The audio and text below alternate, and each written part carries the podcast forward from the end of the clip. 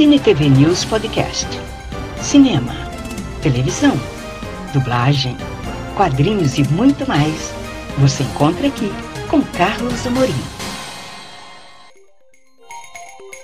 Você vai conferir uma entrevista exclusiva com o ator, humorista e dublador Niso Neto, o seu Ptolomeu da escolinha do professor Raimundo. Vem comigo!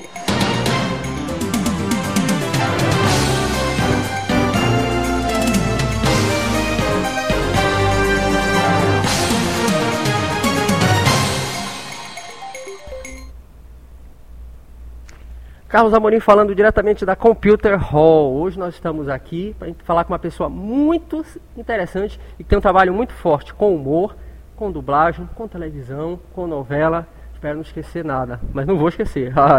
Estou aqui com o Niso Neto, que primeiramente vai, vai conversar um pouquinho com a gente do Cine TV News, vai falar um pouquinho sobre a carreira dele, vai falar um pouquinho o que, que ele veio lá do Rio para cá para Belém, e diga-se passagem, eu espero que ele não fique falando sozinho hoje. Mas não vai falar não, com certeza.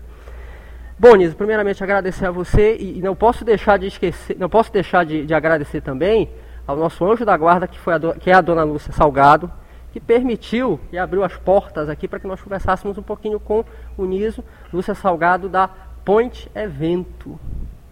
Bom, Niso, primeiro agradecer a você conversar com a gente. Eu queria que você falasse um pouquinho, né?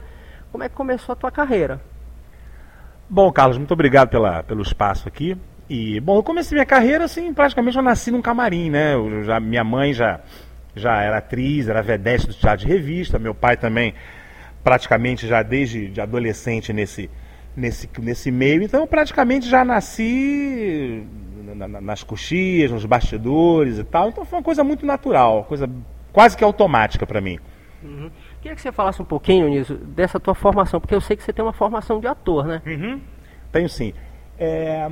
Eu demorei um pouco para me assumir como comediante, né? Assim, não me achava um cara engraçado e tal. Você não se achava engraçado? É, não me achava um cara engraçado. Então foi o que demorou talvez um pouco para eu deslanchar um pouco assim minha carreira, principalmente como comediante, mas ah, sempre gostei muito de teatro, né? Eu acho que o teatro é a essência do ator, eu acho que é, assim como eu acho que um músico mesmo que não, não, importa o estilo que ele, que, ele, que ele vai seguir, ele tem que ter uma formação clássica, ou quem faz balé é a mesma coisa. Eu acho que o ator é a mesma coisa. Eu acho que o palco ele dá aquele estofo, né? ele dá aquela, aquela, aquela experiência, né? que, é, que, é, que é, o palco é a coisa genuína do ator, né? onde tudo começou.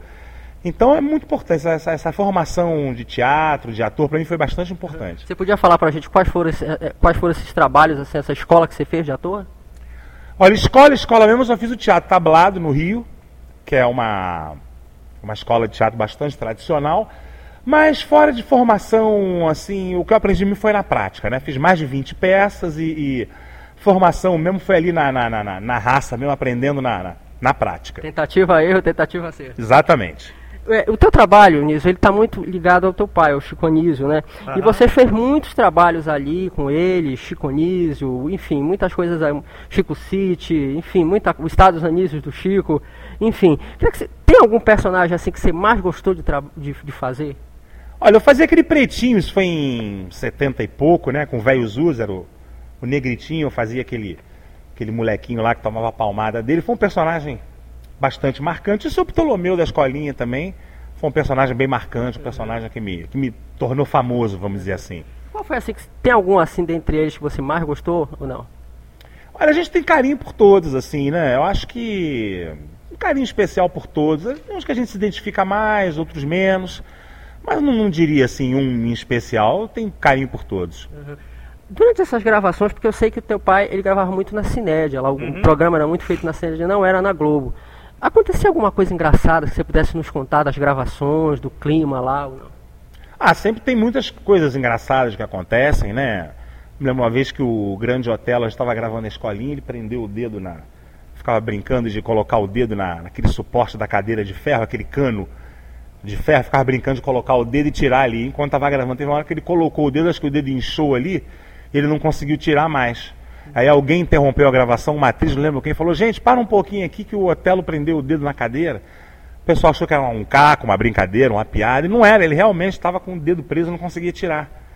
E aí ficou gravando tudo e não pararam de gravar, passaram no vídeo show e tal. E tiveram que dar um pequeno talho assim na, no cano para entrar o ar e ele poder tirar o dedo. Coisas como essa acontecem quase que diariamente.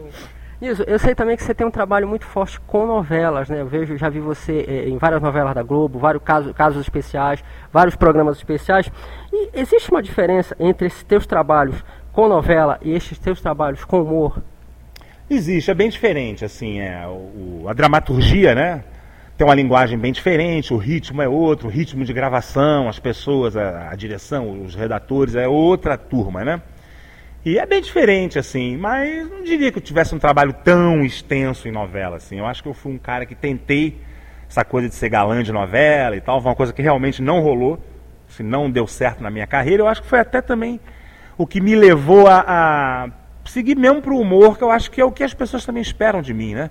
Mas é bem diferente, a dramaturgia para o humor é uma linguagem completamente diferente. Uhum. Niso, é, teve alguma, algum personagem de novela que você mais gostou de fazer? Olha, o que eu gostei muito foi a novela Estrela Guia, que era uma novela das seis com a Sandy, lembra? É, eu fiz um personagem chamado Elesbão, que era o braço direito lá do fazendeiro, lá do Sérgio Mamberti.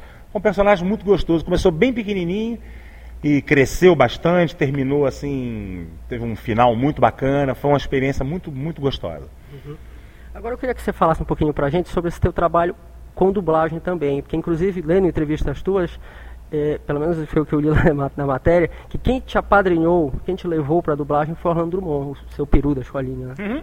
Mais ou menos, foi assim, porque eu, quando comecei a querer fazer dublagem, o Drummond dirigia a dublagem de um quadro que tinha no programa do meu pai chamado Bruce Kane, que era um quadro dublado. Um do... Desculpa te cortar, eram dois, né? Era o Bruce Kane e tinha mais um outro. Era o Bronco Billy. Mas... Bronco Billy. Inclusive, quem, quem, quem, desculpa te cortar, quem te fazia lá era o, era o Fiore. Não, era o Mão Jardim. Mão Jardim, se é, fala a memória. Mário Mão Jardim. E, então eu fui meio que me enturmando ali com o Drummond, então, mas o Drummond não dirigia dublagem convencional, assim, né, nas empresas normais. Então ele pouco pôde me ajudar, mas ele me apresentou o Mário Monjardim, que é quem dubla o Salsicha do Scooby-Doo que foi um amor de pessoa, me levou lá na. na... passagem a gente pode cortar. Criatura maravilhosa. É, realmente eu, um ser humano. tive a oportunidade de conversar com ele. Ser humano fantástico mesmo.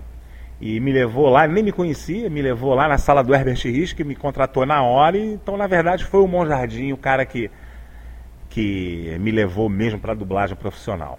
Dentro destes trabalhos de dublagem, teve algum assim que repercutiu, que trouxe sucesso, reconhecimento do público, que as pessoas paravam assim, poxa, você não, não dubla, não faz aquela voz ali do personagem tal, ou não? Olha, reconhecimento com dublagem é uma coisa meio complicada. Hoje melhorou um pouco por causa da internet, né? Internet tem aí, criou aí vários fãs e, e várias comunidades no Orkut que, que, que, gostam de dublagem e tal. Então, isso realmente hoje, já de uns, vamos dizer, de uns 10 anos para cá, talvez, tenha dado uma crescida. Mas eu acho que curtindo a vida doidado foi um. um Telecine, né?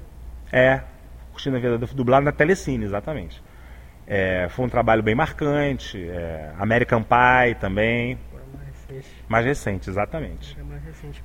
É, qual foi assim o personagem? Teve algum personagem assim que você mais gostou de fazer em dublagem? Olha, tem coisa que a gente faz assim, eu até fui mal interpretado no jogo quando eu falei que que fiz a dublagem do Curtindo a Vida Doidado, que não sabia que, que era um filme que ia fazer tão sucesso e fiz meio assim, sem, sem, mas é porque dublagem a gente faz é, é, é, um, é uma quantidade de trabalho absurda. Então tem coisa ali que você faz, você não tem ideia da repercussão que aquilo vai, vai, vai ter. Né? Então você faz, eu não vou dizer que você faça de qualquer jeito, mas é, a dublagem comercial hoje se paga por hora, né? Então você não tem muito tempo para elaborar, para ficar ensaiando e ver de novo e querer. O negócio é meio papum. Você chega ali e faz, sabe? Uhum. E. Acompanhe o Cine TV News Virtual nas redes sociais. Facebook, Cine TV News Virtual. Instagram, Virtual Cine TV News. YouTube, Carlos Amorim, Cine TV News Virtual. E saiba tudo o que acontece no mundo do entretenimento.